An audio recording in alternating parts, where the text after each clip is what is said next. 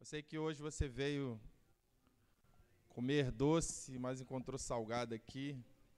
Veio ver o pastor Joel, mas me encontrou, mas creio que a palavra de Deus vai te sustentar. Nós vamos orar também pelo nosso pastor. Hoje ele não, não pôde estar ausente. O Gustavo esses dias não estava legal, mas já ele já mandou mensagem para os líderes, para nós, dizendo que não é nada grave, mas precisa ficar ainda isolado. Mas nós vamos continuar orando. Então eu queria te convidar a abrir sua Bíblia no livro de Atos dos Apóstolos, capítulo 2, versículo 42 e 43. O nome dessa palavra é o poder da coinonia na eclésia. Aleluia! O poder da coinonia na eclésia. Hoje você vai saber o que, que significa essa palavra e por que ela é tão importante na nossa vida. Vamos ler Atos dos Apóstolos, capítulo 2, verso 42 e 43. Diz assim: E perseveravam na doutrina dos apóstolos e na comunhão, no partir do pão e nas orações. E cada alma havia temor, e muitos prodígios e sinais eram feitos por intermédio dos apóstolos. Amém? Vamos ler juntos o versículo 42. E perseveravam na doutrina dos apóstolos e na comunhão, no partir do pão e nas orações. Amém? Feche teus olhos, vamos orar. Pai, em nome de Jesus, nós somos gratos por essa noite, por estarmos juntos, reunidos para te adorar, para te louvar, para ter comunhão contigo, com teu espírito e com os irmãos. Agora, Pai, nós te pedimos, dai-nos espírito de revelação, entendimento da tua palavra. Abre-nos o entendimento, Senhor, que nós possamos receber e aceitar de bom grado a tua palavra em nossos corações. Que nós sejamos fortalecidos, edificados, encorajados no nome de Jesus. Amém. Diga bem-vindo à sua palavra. Amém. Se assente aí. Preste atenção. Palavra. Um certo ano, quando um presidiário bem conhecido, Fernandinho Beiramar, ele foi colocado durante algum tempo numa por um regime disciplinar, numa cela sozinho, e ficou ali um tempo.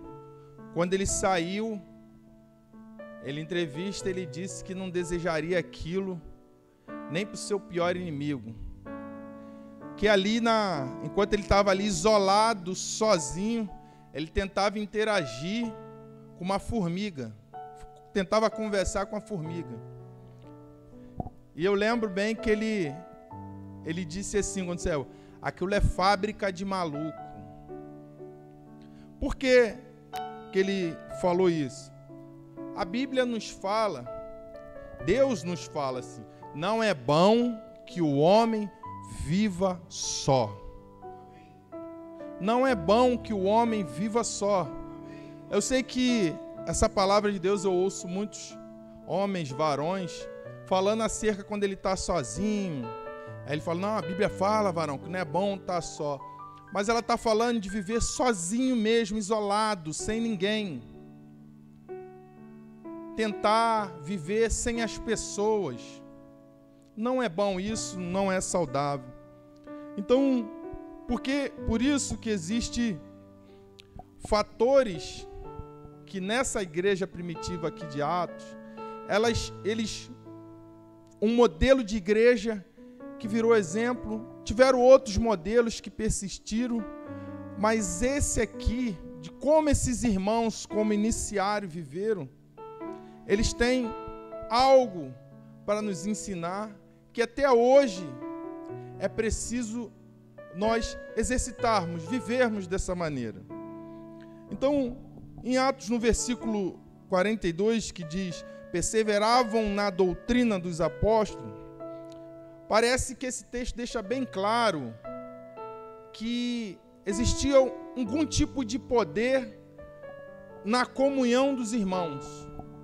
Quando eles se reuniam, parece que algum tipo de poder, algo da parte de Deus, emanava que produzia prodígios e sinais. Porque ele diz, eles perseveravam na doutrina e na comunhão. Então, se existe um poder na comunhão, na reunião dos santos, é um poder liberado, porque ninguém pode ser igreja sozinho. Você é parte do corpo. Você é igreja, mas você é parte do corpo sozinho. Juntos nós formamos. Então, a Bíblia fala, o apóstolo Pedro, que nós somos pedras vivas, pedras que vivem. Então, você é uma pedra, eu sou uma pedra. Sozinho, você é uma pedra que vive. Mas quando nós nos reunimos, nos ajuntamos, nós constituímos juntos, não uma só pedra, mas um edifício, casa para Deus. E quando a casa de Deus ela está ali, o Espírito vem e se manifesta sobre a casa. Então, parece que se existe esse poder na comunhão, não ter comunhão, você está deixando de receber esse poder. Então veja bem, nós já sabemos no Salmo 133 que a bênção é liberada no meio da comunhão. E diz o Salmo 133: Como é bom e agradável que os irmãos vivam em união, a união dos irmãos, isso é agradável. Existe uma bênção na união. Salmo 133. Nós sabemos que é melhor andar dois do que sozinho. Eclesiastes 4, 9, 2 diz que é melhor ser dois do que ser um. Então você sabe, pô, é melhor estar com alguém do que estar sozinho. Se eu cair, alguém me levanta. Se está frio, ele me esquenta. A gente sabe disso. E no Evangelho de Mateus, Jesus nos fala que se dois concordarem, o Senhor abençoa. Então eu vou orar por um objetivo. E a Tamara vem orar junto comigo. Há um poder nessa concordância de oração. Em todos os casos, não é para andar sozinho. Não é para ficar ponta solta. Porque você deixa de receber do Senhor esse poder. Mas agora a gente vai aprofundar um pouco e descobrir o poder que é liberado na prática da comunhão, da coinonia. Nós vamos descobrir. Então, uma das sequelas que a pandemia trouxe, que afetou de, de jeito, foi o isolamento social. O isolamento trouxe muitos problemas, porque nós deixamos de praticar aquilo que é a, a vida da igreja, a comunhão, o estar junto, o congregar, o estar reunido, o estar ali, junto. Parece, fica bem claro que se isso prejudicou a igreja, não é ação de Deus, não é juízo de Deus, foi ação de Deus. Há pessoas que igrejas inteiras que com isolamento fecharam e não voltaram até hoje. Aqui tem irmãos que ainda não voltaram por causa do isolamento. Então, a palavra coinonia, ela significa partilhar vida em comum. Vida comum. Isso é coinonia, que é comunhão. A comunhão que nós lemos aqui que é a palavra usada exatamente nesse texto. Eles perseveravam na doutrina dos apóstolos e na coinonia, na comunhão. Isso quer dizer, eles perseveravam na doutrina do apóstolo e na partilha da vida comum. Era assim que aquela igreja vivia. Eles tinham isso constante. Então, há um poder liberado, irmãos, quando a igreja ela dá as mãos para orar, quando você abraça o irmão, quando você libera vida, toque no irmão. Você vê que hoje ficou uma coisa esquisita, né? A cumprimentar as pessoas, né? Uns faz assim, outros faz assim. Tu nem sabe mais como é que se cumprimenta. A gente estava tão acostumado a, a, encontrar o irmão e dar aquele pá, aquele aperto de, de mão firme e abraçar a paz, meu irmão. Eu lembro uma vez que eu, eu fui visitar meus irmãos e no meio da rua encontrei um amigo meu que a gente foi da igreja batista lá de Irajá, novinho, tinha alguns anos que eu não via ele. Ele muito meu amigo. Aí eu encontrei ele no meio da rua. Eu fulano aqui, quando a gente se viu, a gente deu aquele abraço mesmo de amigo, ficamos ali um tempo abraçado. Aí depois ele falou assim: Poxa, Nilson, foi de Deus eu te encontrar aqui, cara. Esse abraço que você me deu aí, parece que saiu um, um câncer dentro de mim, cara. Eu estava semana cheia de problema, divorciando, estava indo no psicólogo, com suspeita de estar tá com algo no pulmão. Esse abraço eu senti que saiu, eu senti que saiu. Depois, passou a semana, ele me ligou, ele falou que nos exames não tinha nada. Você? Eu creio, irmão, que um abraço dado com amor, ele cura mas ele sustenta também. A gente não tem nada mais importante do que a igreja dos irmãos de mão dada, orando fervorosamente, clamando ao Senhor. Aí vem uma doença maligna, um isolamento, e tira essa comunhão dos irmãos. Tira aquilo que a gente tinha natural. Não era um negócio forte, não tinha que ficar mandando, abraça teu irmão aí. Era um negócio que flui naturalmente. Você encontra o irmão, paz, irmão, bem. Vamos orar. Você já vamos fazer um ciclo de oração. E vem o isolamento e traz esse tipo de comportamento que quebra. Então eu queria que você entendesse que, por mais que hoje nós temos culto online, lives de oração, mensagem na internet, isso é tudo é bom, irmãos.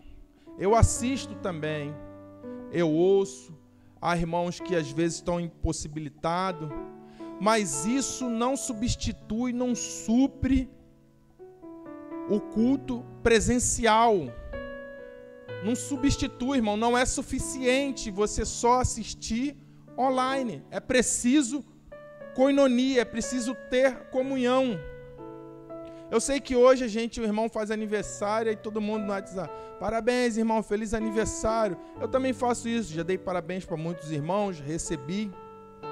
Mas faz um teste. Eu te desafio, o próximo irmão que estiver fazendo aniversário, em vez de você mandar no WhatsApp, vai lá na porta dele, meu irmão, vim aqui te parabenizar para te dar uns parabéns. É diferente, irmãos. Essa aqui é a verdade. É diferente você ir lá olhando no olho da pessoa, meu irmão. Poxa, estou muito feliz, vim te parabenizar. Aí a gente se esconde atrás, é correria, é o trabalho.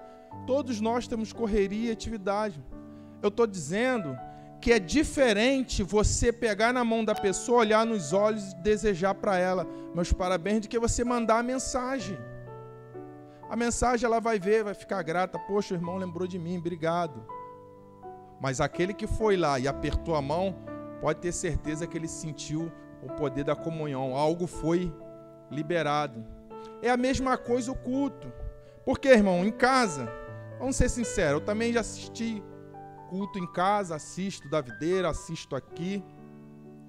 E a gente fica numa a gente não fica nessa postura de reverência, muito difícil. A gente fica sentado no sofá de qualquer maneira, bebe água, mas é isso aí. Aí vai no banheiro, vai comer um negócio. Ah, tá tocando louvor. Peraí. Ah, agora é a palavra, agora eu vou sentar aí. Aí entra alguém gritando, passa carro de moto na rua, acelerando. Lá na minha rua é assim. E você quer ouvir, tu vai aumentando. Não substitui. É diferente quando eu venho, sento aqui, vejo meu irmão do lado, estou vendo o pastor face a face, pregando. A atmosfera, a dimensão do local é diferente. Existe, eu estou dizendo, é que existe um poder nisso. Por que, que você acha, quando você convida a pessoa para a cela, convida a pessoa para o culto, há uma resistência do incrédulo, o inimigo? Por que, que o inimigo não quer entrar aqui? Porque talvez você não sabe, mas ele sabe, existe um poder nisso aqui. Existe um poder na comunhão. Eu lembro uma vez, vou contar essa história. E eu estava aí no meio da igreja aí, na maior alegria, na comunhão, o louvor comendo, pulando, dançando, todo suado. Poder de Deus, maior alegria. Aí veio uma moça, era aqui da igreja, bateu na minha costas, Nilson, meu pai está te chamando ali dentro. O Evandro trouxe uma moça endemoniada. Evandro lembra disso. Fui para lá com os irmãos, o demônio. Agora lá o demônio fazendo a ruaça tal. Sai, ficou boa. Aí, quando eu virei as costas para vir, o demônio entrou nela de novo, veio me agredir. Aí aquela gritaria, bateu, caiu sozinho. Não chegou a encostar em mim, não. Quando foi, caiu. Aí a gente vai explodindo aquilo tudo. Eu falei, isso acontece? Vou pegar esse demônio, vou jogar ele no meio do fogo dos irmãos. Peguei a mulher pelo braço assim. Trouxe ela aqui para frente, aqui com o demônio com tudo, irmão. Vem pro meio da adoração. E caiu a distribuição. O pastor mandou levar para lá de novo. Mas por que chegou aqui a situação piorou? Porque é um poder no meio dos irmãos. Você não sente falta, irmãos? Eu sinto muita falta disso. Esse barulho, os crentes fazendo barulho, aquela confusão, orando em língua, caindo, rodando e tal, aquela coisa toda assim. É, eu não consigo viver mais sem isso, não. Dia eu falei com um rapaz no trabalho, eu falei assim, ele estava desviado, ele falei, quanto tempo que você não vai na igreja? Ele, pô, irmão, tem um tempão, já vai fazer um ano. Eu falei, rapaz, tu é membro, tá esse tempo todo sem ir. eu falei, eu não consigo. Eu não consigo, até já tentei. Falei, pô, vou me dedicar ao trabalho, arrumar um dinheiro, uma hora, mas eu não consigo. Eu não consigo ficar sem ver vocês. Não é esquisito isso? mas eu gosto da vida de igreja. Existe um poder ali. Uma vez me perguntaram, Nilson, o que você fez para ficar assim firme na, na igreja? Falei, como o Fabinho falou, que eu fiz, não fiz nada. É o Espírito Santo, eu só fico no meio do, do pessoal. Porque há um poder na comunhão, há um poder na reunião da igreja. Então existe existe benefício para a comunhão dos cristãos. Existe benefício por você estar na comunhão. Você não pode desperdiçar isso. Por exemplo, na comunhão encontramos força para continuar sendo fiel. Foi o meu caso. Para me continuar, a comunhão me dá força. Porque nem todo dia são dias bons. E nós precisamos um dos outros. Através da comunhão, Deus nos estimula a boas obras. Quando você está no meio dos irmãos e vê um irmão fazendo uma boa obra, pode contar que tu vai ficar com vontade de fazer também. Poxa, quero orar também. Poxa, vou fazer isso aqui. Pô, vou fazer isso pelas crianças. Vou fazer uma célula também. Porque está no meio dos irmãos. É através da comunhão que Deus chama atenção para nossas falhas, nossas personalidades de uns para os outros.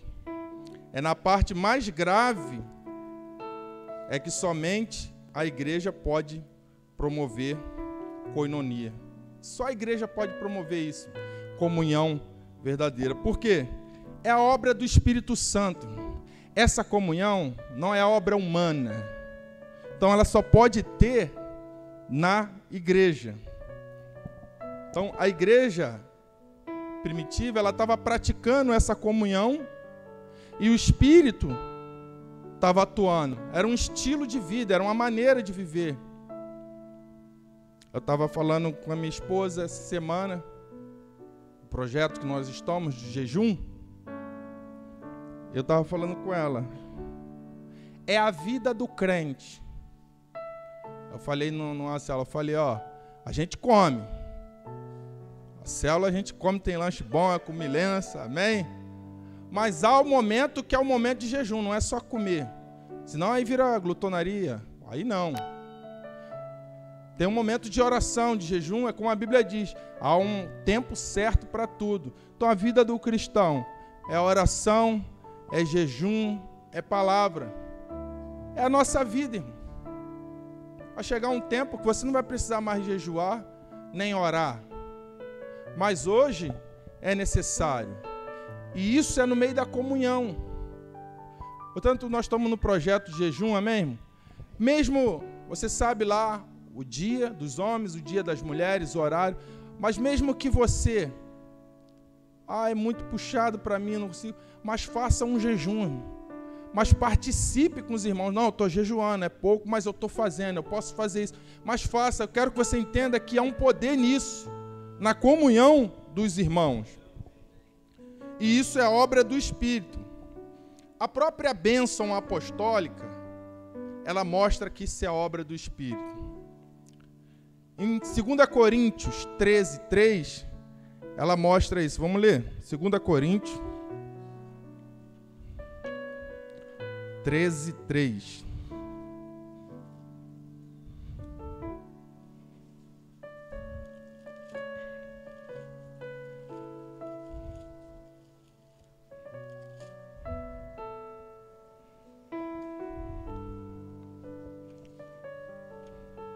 Diz assim, ó. A graça do nosso Senhor Jesus Cristo e o amor de Deus e a comunhão do Espírito Santo com todos vós. Olha aí, olha o que, que diz.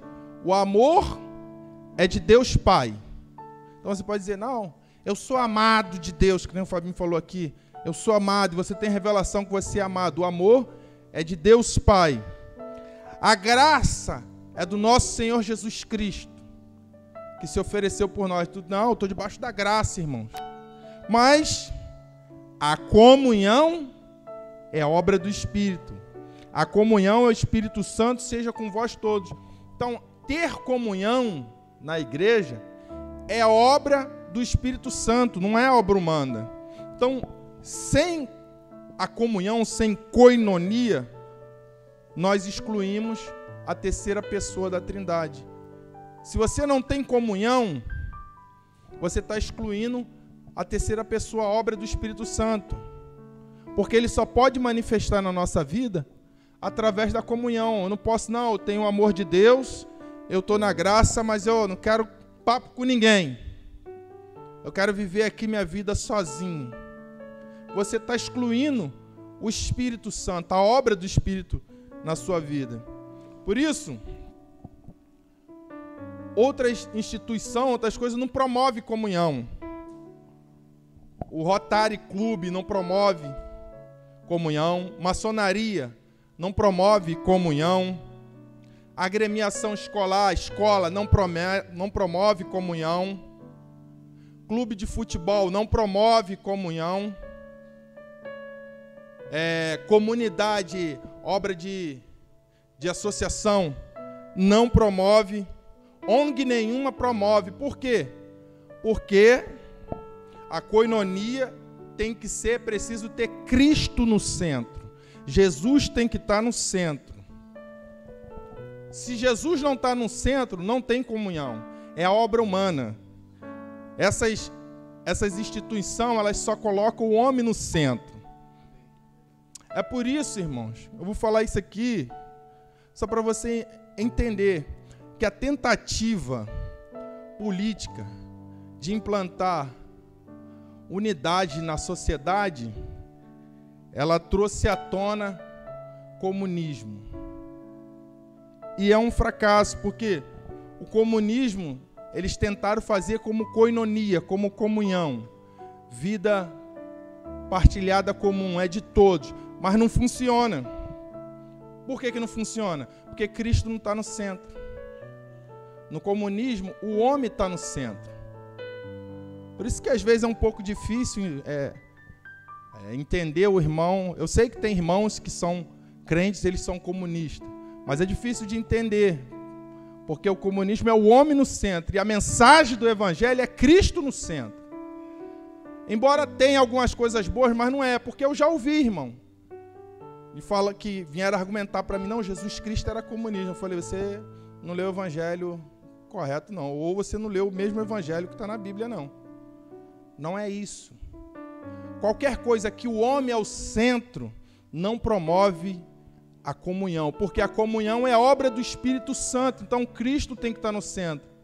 Por mais que essas coisas sejam boas, elas não vão promover comunhão verdadeira, a coinonia, a vida comum, porque é só através do Espírito. Então, eu quero compartilhar alguns aspectos espirituais da coinonia. Primeiro, coinonia é pelo meio indispensável na vida da igreja. É um, uma coisa indispensável. Não dá para ser igreja sem ter comunhão, sem ter reunião. Levítico 17, 11. Abre aí.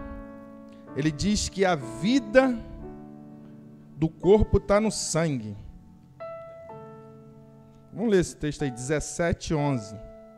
Levítico. Vai crar.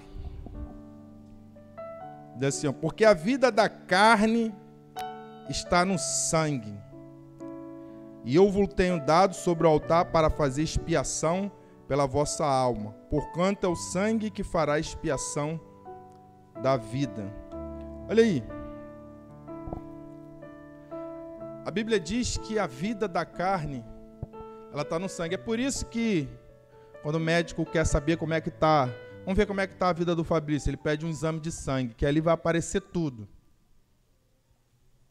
Então diz que a vida da carne está no sangue. Veja bem, Jesus, ele não ofereceu o cabelo em sacrifício, não ofereceu a unha, ele ofereceu sangue, ofereceu a sua vida. Deu a vida para que a gente possa hoje usufruir no meio da comunhão.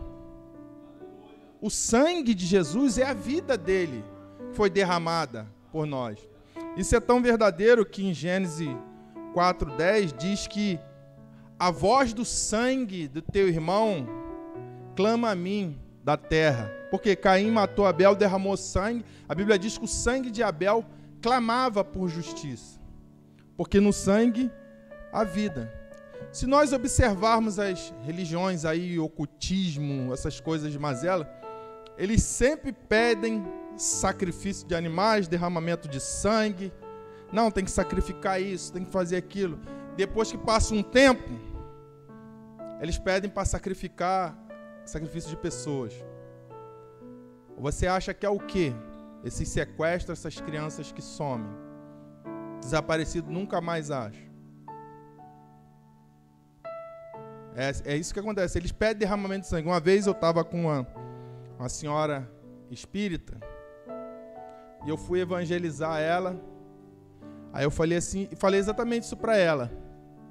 Olha, eles pedem toda hora, matam uma galinha, matam um bode, mata isso, mata aquilo, derrama sangue. Mas eles nunca derramam o sangue deles por, por você. Algum deles já derramou o sangue deles por você? Mas eu conheço um que derramou o sangue dele por você. Eu falei de Jesus Cristo. Hoje, ela é uma crente em Cristo Jesus.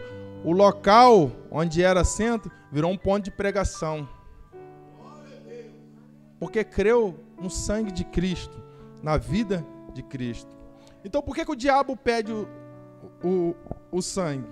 Porque a vida está no sangue. O diabo, o diabo sabe tanto quanto o nosso Deus quer a sua vida, que você se ofereça. E é por isso que o apóstolo Paulo nos adverte sobre isso. Então, se a vida está no sangue, o sangue está vertendo na comunhão, por que desperdiçar esse privilégio? Amém, irmãos? Que isso é algo que é a vida da igreja, a vida de Cristo está sobre a igreja. Amém? Sobre a comunhão dos santos. Agora abre aí 1 João, capítulo 7. Tem algo interessante que João diz. João traz uma advertência.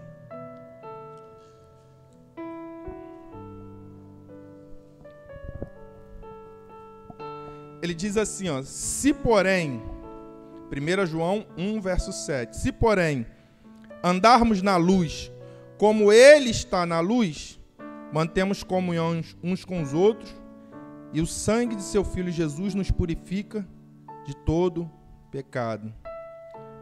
Olha só, parece que João entendia que o sangue corre pelo corpo. E se tivermos comunhão uns com os outros, o sangue vai nos purificando. João parece que entendeu isso que na comunhão, o sangue de Cristo, ele corre na comunhão e vai nos purificando. Veja bem, até mesmo se a gente se isolar ministerialmente, a gente deixa de usufruir isso. Por exemplo, ah, agora eu quero, eu sou vida plena, não sou, sou vida plena não. Abri uma igreja lá no Cangulo, não, não quero vinha, não quero nada, quero ser sozinho. Meu ministério próprio. Parece que você perde não quer caminhar com outros irmãos, por quê? Porque você quer ser sozinho, uma igreja, seu ministério é o meu ministério sozinho. Olha, irmão, nós aprendemos uns com os outros. Há uma unção, há um poder liberado. Por que, que você não, não quer entrar debaixo dessa unção, desse poder? Você quer ser sozinho?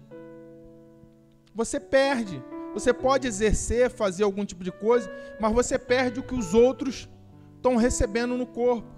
Entende isso? Que até ministerialmente uma igreja sozinha, ela vai perder se ela não participar de junto com outros irmãos. Agora veja Hebreus capítulo 12, verso 26 ao 28. Diz assim: aquele cuja voz abalou, então a terra, agora, porém, ele promete, dizendo: Ainda uma vez por todas, farei abalar não só a terra, mas também o céu. Ora, esta palavra, ainda uma vez por todas, significa a remoção dessas coisas abaladas como tinham sido feitas, para que as coisas que não são abaladas permaneçam. Por isso, recebendo nós um reino inabalável, retenhamos a graça, pela qual sirvamos a Deus de modo agradável, com reverência, santo temor, porque o nosso Deus é fogo consumidor. Aleluia. Veja aqui que Deus está falando, que Ele abala. O que Ele está dizendo? Existe. Deus permite momentos na nossa vida, Deus permite momentos que você seja abalado. Deus permite. Porque não é porque nós somos crentes, nós servimos a Deus que não podemos ser abalados. Deus permite. Mas para que ele faz isso? Para que as coisas que são inabaláveis permaneçam. Deus, ele age assim. Então, quando esses momentos chegarem a você, e chega a todo crente, você precisa estar conectado com o corpo, com a igreja. Não é bom passar por esse momento e você não estar ligado com o corpo com a igreja. Porque estar no corpo não significa, ah, então só porque eu estou na igreja eu não vou ser abalado. Não, não é isso. Não é isso que a Bíblia está dizendo. Mas é menos impactante. Você sofre também. Nós sofremos com a pandemia. Tivemos aqui irmãos que ficou doente. Sofremos, mas é menos impactante de forma negativa. Por quê? Porque é muito bom quando nós estamos conectados e a gente sabe que existem pessoas que estão no mesmo barco que a gente. Entendeu? É bom quando você é abalado na família, você está na igreja, está no corpo e tem um irmão. Não, irmão, lá em casa também está assim. Eu te entendo, vamos orar junto. Se fica desempregado, tem um irmão também na igreja desempregado. Não, irmão, vamos orar junto. Deus vai abrir a porta para a gente. Esse ano é a nossa vez. Entendeu? Mas quando você não está, você fica sozinho. Além de você sofrer mais por estar tá sozinho, ainda é presa fácil para o inimigo. Não tem ninguém para te compreender que, sabe, não, nós estamos na luta juntos. Eu gosto da expressão de João no Apocalipse, quando ele teve a visão do Apocalipse. Nessa Bíblia aqui não, na minha outra Bíblia, a tradução que João fala assim: Eu, João, companheiro de sofrimento. Eu gosto dessa expressão de João, companheiro de sofrimento. Um tempo eu, eu cumprimentava os irmãos assim, alguns irmãos, mas eu acho que não gostaram muito, eu parei de cumprimentar. Falei, meu irmão, sofrimento, companheiro de sofrimento. Fica parecendo que o evangelho é só sofrimento, eu parei com isso. Mas eu, eu gostei, porque é o apóstolo João que andou com Jesus. E ele estava isolado em Pátimos, perseguido da igreja, ele diz: Eu, João, companheiro de sofrimento. E você ser abalado, mas você está conectado à igreja, a uma célula, e ali você sabe que tem alguém que está na, tá na luta contigo. Te dá força para erguer. Ai daquele que está sozinho, não tem ninguém. Sozinho não é, não é bom, é ruim. Você não consegue. Então a pandemia, ela abalou muita gente. Igrejas inteiras. Mas graças a Deus, nós aqui, as igrejas em células, as células, pelo contrário, algumas foram até mais fortalecidas com a pandemia. É, e a gente ficou aí firme, foi alguns domingos que nós não tivemos reunião só. Mas eu lembro, eu lembro muito bem que no, no período brabo da pandemia, eu ouvi os irmãos falando, poxa, tô doido que volte o culto. Mas imagine, irmão, quem passou por dificuldade não tinha uma célula. Igrejas que era só presencial. Porque aquilo nutre o irmão, ele está acostumado com aquela reunião de rever os irmãos. E agora é uma situação no, no país e tira aquilo. E fica difícil você vencer barreiras, dificuldades na vida sozinho. Não dá. Então, essa graça dita por Hebreus só é retida quando você está inserido na vida da igreja. Então, bem, a salvação ela vem, ela é pela graça, mediante a fé. A salvação vem pela fé, mas a fé te mantém forte, mas a comunhão te mantém forte na fé. Entendeu isso? Que a fé traz a salvação em Cristo, mas a comunhão te mantém forte, firme na fé. Eu sempre tenho falado isso com os líderes. O grande desafio do líder de célula, do líder em treinamento, com o novo convertido, acabou de passar no encontro, é inserir ele na vida da igreja.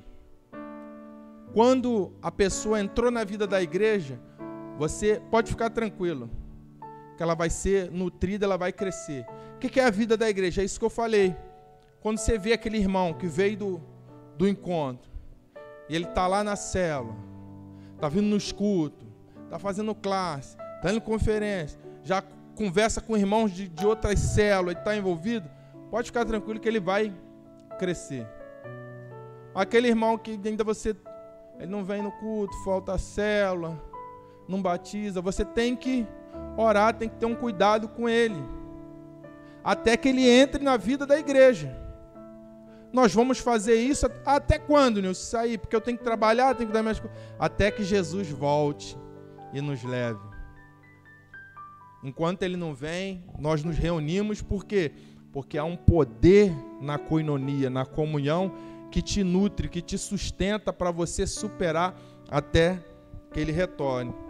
Então, se você não estiver plugado na igreja, você será muito mais abalado do que se estivesse. Se você estiver aqui, você vai estar muito mais forte do que você não está. Não dá para ser igreja sozinho. Então, coinonia é um meio indispensável para que amemos uns aos outros. Você sabe, irmão, que há uma diferença de amor entre o grego e o judeu. Para o grego, amor é, é um poema, é poesia. Para o judeu, amor é um presente. Então, amor por grego é uma obra de arte. Então, um grego, na cultura grega, expressar amor é. Eu quero expressar o quanto eu amo minha esposa, eu vou fazer um poema, uma música, uma obra de arte. Mas para o judeu, é ser recebido em casa. Quando é recebido em casa, amor é isso. Então, embora Jesus Jesus veio na plenitude dos tempos. É assim que a Bíblia diz. Porque muita gente, eu já vi muitos irmãos falando assim: Poxa, por que, que Jesus não poderia ter vindo agora? Por que, que ele não veio antes lá no tempo do, do, do Êxodo? Não, ele veio no tempo certo. Então, quando que ele veio? Quando ele veio, o mundo tinha sido helenizado. Não é helenizado da, da filha do Henrique, não Helenizado é porque vem no momento que o mundo, os helenistas, dominaram. A filosofia grega influenciou o mundo todo. Depois de Alexandre o Grande, os romanos, aquele mundo, naquele tempo, na época de Jesus, a influência ali era uma influência filosófica grega. E até hoje, nas faculdades, eles admiram a filosofia grega e até hoje se ensina aquilo ali. O Novo Testamento foi escrito em grego. Há divergência que foi em hebraico, mas todo mundo sabe que foi escrito em grego. Mas embora o mundo daquela época fosse isso, que a língua grega era como o inglês é hoje, fosse aquela influência, a nossa cultura cristã não é de filosofia grega, é uma cultura cristã judaica. Então, expressar amor hoje para a gente que é cultura cristã não é fazer uma obra de arte. Entendeu? Não é vou expressar, vou fazer um canto, vou falar palavras bonitas de amor para o irmão.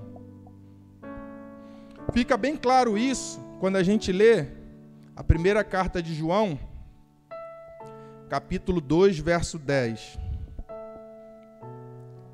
Diz assim, ó: Aquele que ama seu irmão permanece na luz. E nele não há nenhum tropeço. Observa só o que, que João está falando. O amor ao irmão com a vida sem tropeço. João também vai falar: quem diz que ama o irmão, ama a Deus e odeia seu irmão, é mentiroso. Porque se a nossa cultura cristã é judaica aí, o amor para a gente deve ser um presente, não só palavra, a gente não tem que amar só de palavra. É isso que a Bíblia diz amar seu irmão só de palavra. Olha o que, que Jesus disse para Pedro: Pedro, tu me amas? Sim, Senhor, te amo. Apacenta minhas ovelhas. Pedro, tu me ama? Sim, Senhor, te amo. Jesus falou: apacenta as minhas ovelhas. Se eu perguntar para o Fabrício, tu ama o Senhor Jesus?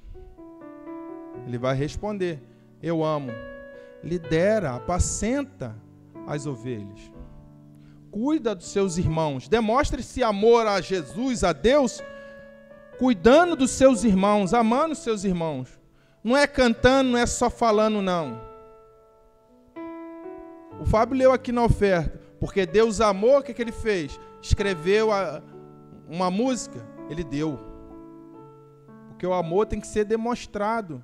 Ah, eu amo minha mulher. Você que é marido entendeu, tem que dar alguma coisa. tem que mostrar esse amor. Pô. Mostra que você ama. Então, se eu amo ao meu irmão, eu devo demonstrar isso. E como é que eu vou fazer isso se eu não tenho comunhão? Não, os irmãos estão lá em Saracuruna, eu estou lá em Copacabana, quero. Não tem como. Não, eu estou de lá, eu estou escrevendo aqui quanto eu amo vocês. Valeu, irmão de Saracuruna. Pô, legal esse amor aí. Então ver bem. João fala aqui, em 2,10, que a minha comunhão é praticada quando eu amo meus irmãos. E quando eu amo, eu tenho o poder no sangue que me purifica. E por causa disso, eu não caio no tropeço. Quando você entende que a comunhão a coinonia, a comunhão. Você vai entender que é bem mais difícil tropeçar, viver em comunhão. Porque sozinho, você, ninguém está te vendo, não tem ninguém para cuidar de você. Então, porque existe coisas que você faz em particular que em público você não faria. Então, se você for tentado a fazer uma coisa sozinho e tiver os irmãos perto, você não vai fazer. Então, vou te dar um, um exemplo aqui. O Fabrício está aqui. Vamos dizer que o Fabrício está andando comigo. Eu e o Fabrício na rua. Passa uma mulher bonita, semi-nua. Por mais que seja tentador ele olhar, porque eu estou ali, ele não vai olhar. O Nilson está aqui. E se ele olhar, vai tomar ali um pescotapa meu. Presta atenção. Tem a Glaucia, a Aurora. Tudo. Mas isso vai ser bom para ele, pô. Tá guardando ele ou não tá de tropeçar? Então é bom que ele ande um lado junto com o irmão. Mas se está sozinho, o diabo. Irmãos, é bom, evita de tropeçar. Evita de tropeçar. A gente, nós aqui, os irmãos, nós temos um grupo aqui para comentar de futebol. E nós comentamos e falamos, o time perde, o time ganha. Mas sabe o que, é que acontece ali? Não tem um palavrão. Aí às vezes, se entrar um ímpio no meio, ele fica constrangido com a gente. Porque a, a comunhão evita de você tropeçar, irmão. É o que? Na comunhão, o sangue de Jesus vai te purificando. Você, uma coisa que você faria sozinho, porque você está agora na célula, não está todo mundo vendo, não vou falar isso, não vou fazer isso. Porque assim, olha bem. João, capítulo 3, verso 14 diz assim: Nós sabemos que já passamos da morte para a vida, porque a vida porque amamos os irmãos, aquele que não ama seu irmão permanece na morte. Meu Deus. Então, João, nesse texto, ele diz, afirma a forma que, devemos amar. Que nós, quando amamos o nosso irmão, nós passamos da morte. Como é que você diz que passou da morte e odeia seu irmão? Então, vê bem, isso é poderoso, irmãos. Estarmos na vida da igreja é amarmos os irmãos, porque ele elimina de uma vez por todas aquele, aquela espiritualidade solitária, de querer viver solitário, sozinho. Não. Amar o irmão, você vai querer estar junto. O amor te faz querer estar ali. Então existe uma maneira de se comportar socialmente, que nos põe limite, no meio de público, a gente se comporta de uma maneira. E outras, quando a pessoa está sozinha. Por isso que você vê pessoas se enchendo de álcool, de drogas, porque tem coisas que ela não faria com a sua consciência normal. Por quê? Porque ela sabe, pô, todo mundo vendo, eu vou fazer isso aqui, vou falar isso aqui. Aí enche os cornos e faz na frente do mundo. O que, que as pessoas falam? Pagando mico. Isso é coisa para estar tá fazendo na frente de todo mundo. Porque tem comportamentos que a gente não faz em público. Então, estar na comunhão em grupos é bom, irmão. Ele vai nos ensinando, vai nos moldando, vai nos preparando. Porque a consciência social em Cristo nos faz andar em santidade. Nos faz andar em santidade. Nos faz você cada dia mais se purificar. Então entenda que Deus criou você para viver num contexto social. No céu não vai ter ninguém sozinho.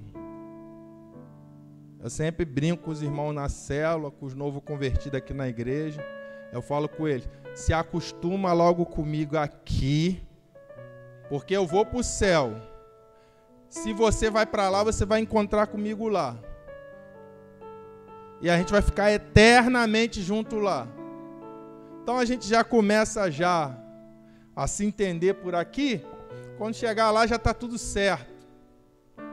Mas a vida cristã aqui é uma vida em sociedade, em comunhão. Amém, irmãos? Então, aquele que ama seu irmão permanece na luz e nele não há tropeço algum. Então, quando eu estou na luz em comunhão com os meus irmãos, a chance de tropeçar diminui radicalmente. Sempre tem alguém te alertando. Vigia, varão. Vigia, varão. Isso é laço. Ô, varão, tem que melhorar nisso aí. Ô, varão, tá sumida, pô, você tem que vir. Sozinho, não tem ninguém para te exortar. Não tem ninguém para te dar uma palavra de consolo no momento que é abalado. Você não, em vez de você se santificar a cada dia, sozinho, você é presa fácil para o diabo, vai se afundar cada vez mais. Porque tu vai começar a ousar, a pensar, oh, será que é, não é tão errado isso, tal? Não tem ninguém para falar contigo. Portanto, decida, no nome de Jesus, Decida a tua vida em comunhão. Não dá para ser igreja, culto. Eu estava falando para os pequenininhos de batismo. O que é comunhão? Você tem uma comunhão vertical, que é com Deus, Pai, Espírito Santo e Jesus Cristo. É uma comunhão vertical, com as coisas do alto. E a comunhão horizontal, que é com os homens. Não pode ser essa coisa, ah, eu vou na igreja, ouço a pregação do pastor, oro, dou minha oferta e vou embora para casa em paz. Sua adoração, eu, eu lamento te dizer, mas está incompleta. Tem que ter comunhão com os irmãos. Você tem que interagir com eles. Não há, não há outra maneira de ser igreja a não ser pelo meio da comunhão. E essa igreja de Ato, ela vivia isso, por isso prodígios e sinais aconteciam. Amém? Então, João, em 1 João 4, 20, ele diz isso. Se alguém disser que ama a Deus e odiar o seu irmão, é mentiroso. Ama a Deus e odeia o irmão. Tu amo Nils. Amém. É mentiroso, pois aquele que não ama seu irmão a quem vê, não pode amar Deus que não vê.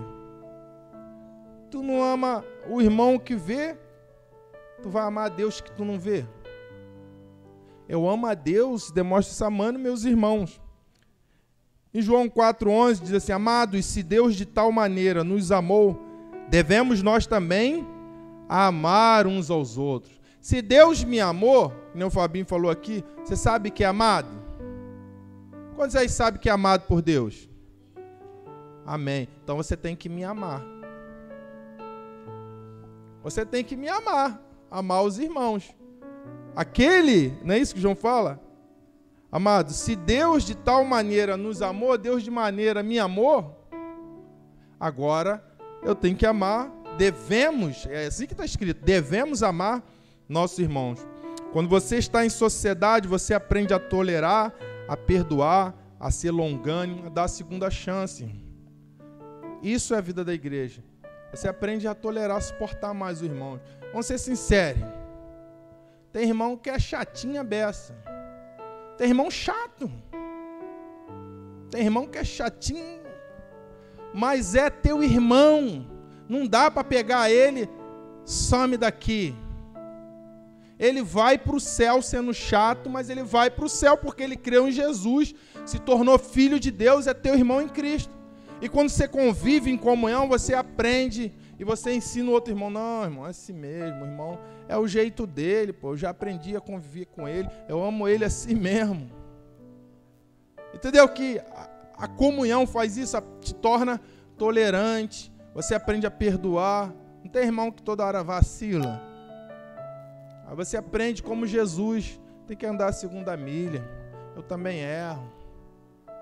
Você não perdoa quem está nos Estados Unidos.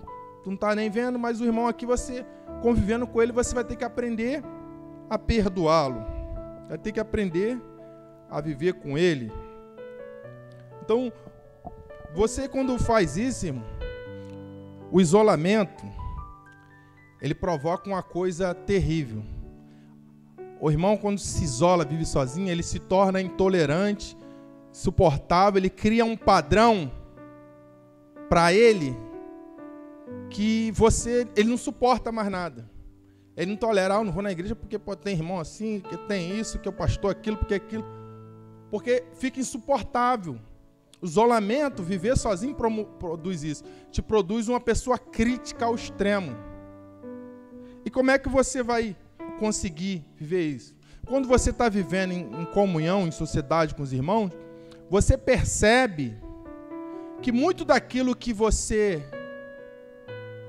não tolera, porque a gente sempre fala assim, eu sempre vejo irmãos falando isso. Não, você lixa na vida do irmão, o irmão é lixa na minha vida. Lixa porque um vai lixar o outro. Mas às vezes, você vai encontrar na comunhão dos irmãos, irmãos que vão ser espelho.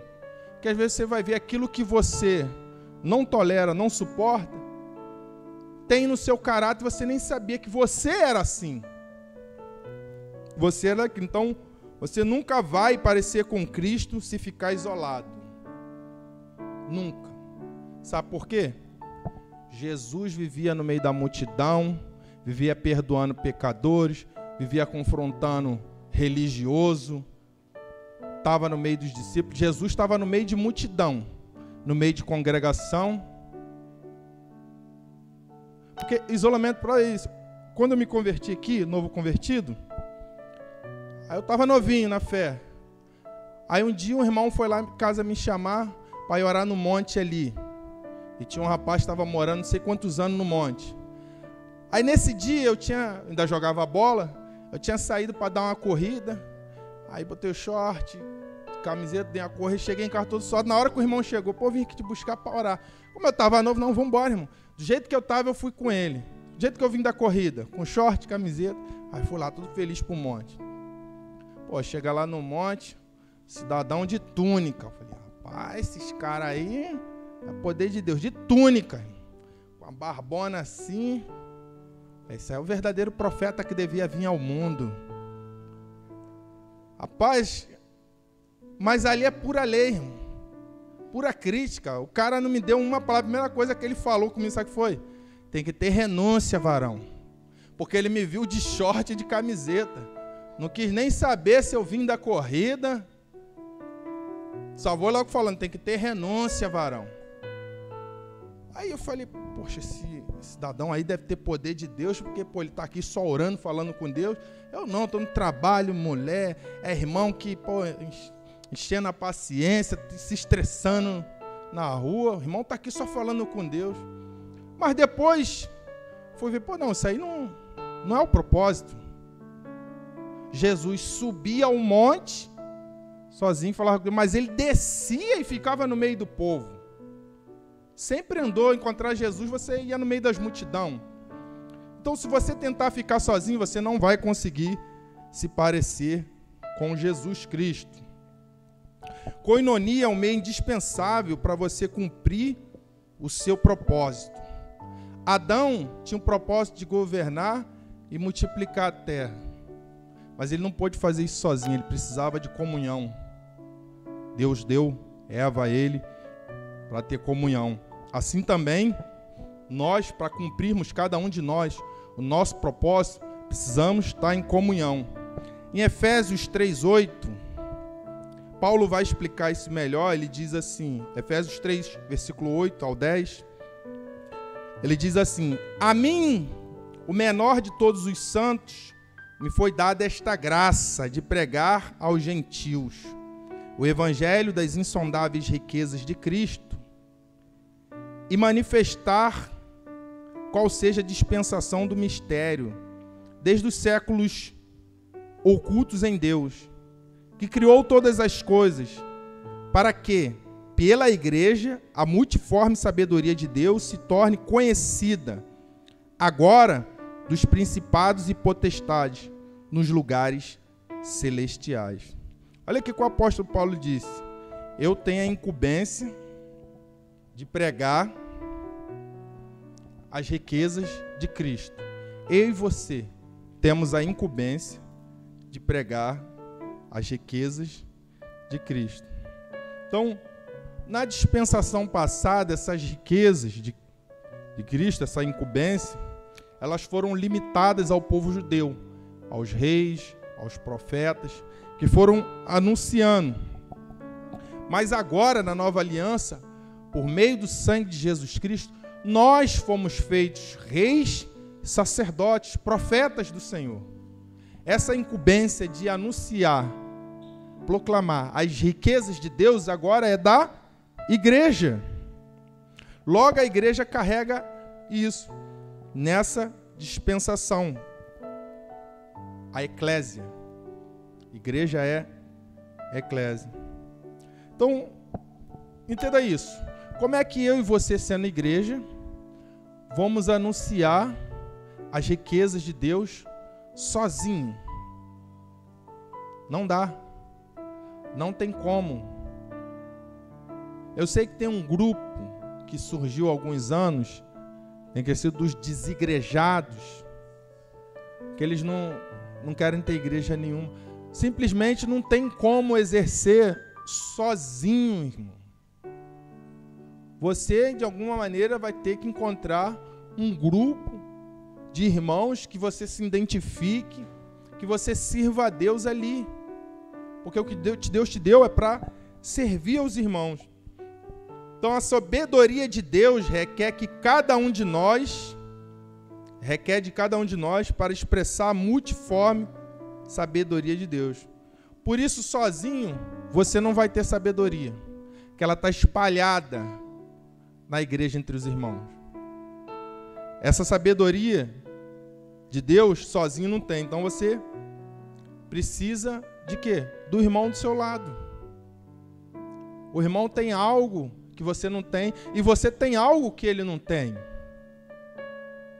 E o outro irmão tem algo de Deus. Deus distribuiu sobre a igreja. Não deu para uma só pessoa.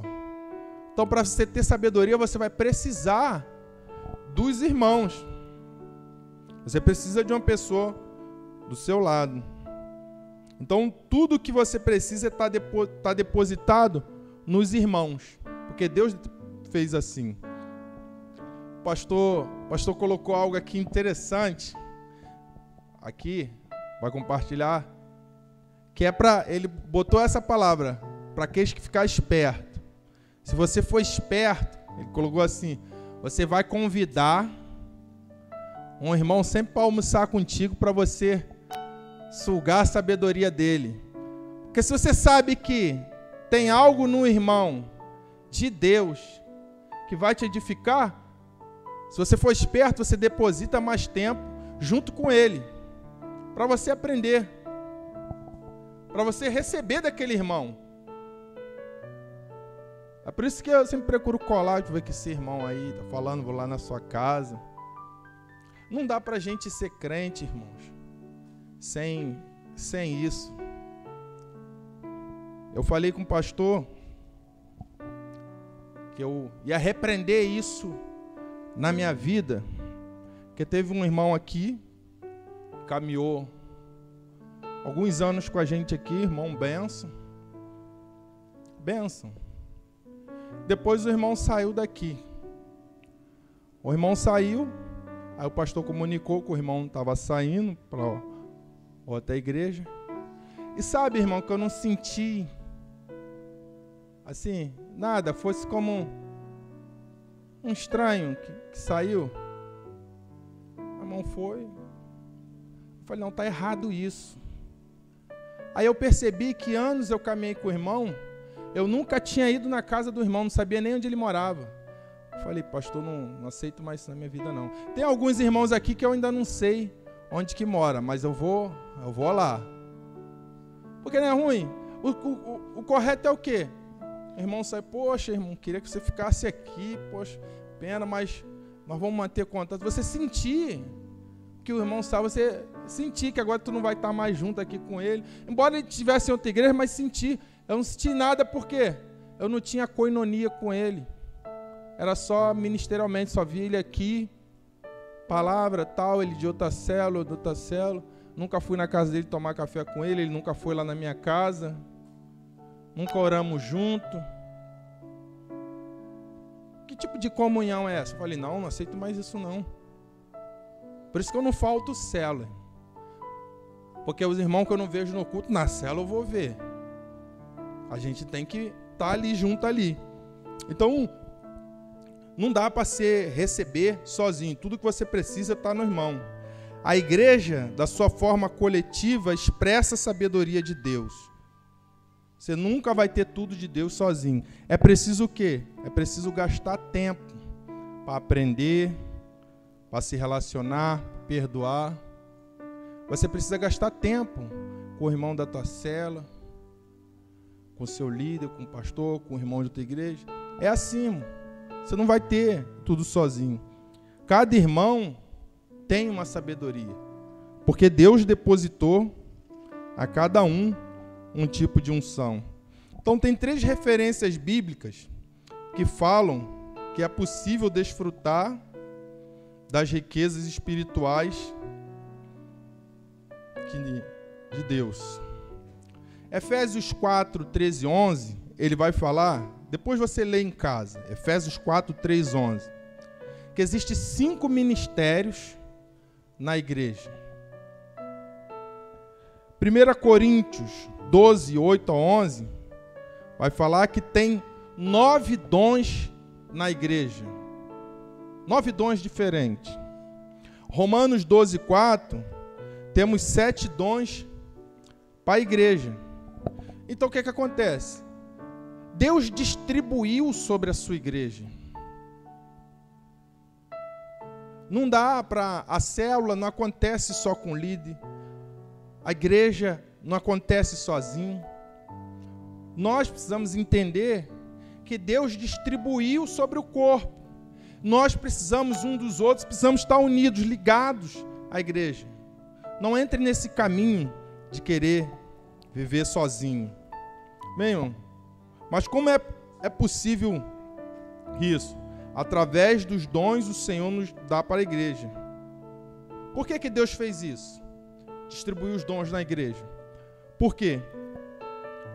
Efésios vai falar que nós temos que alcançar a maturidade, é se tornar a imagem do Filho de Deus, a imagem de Jesus.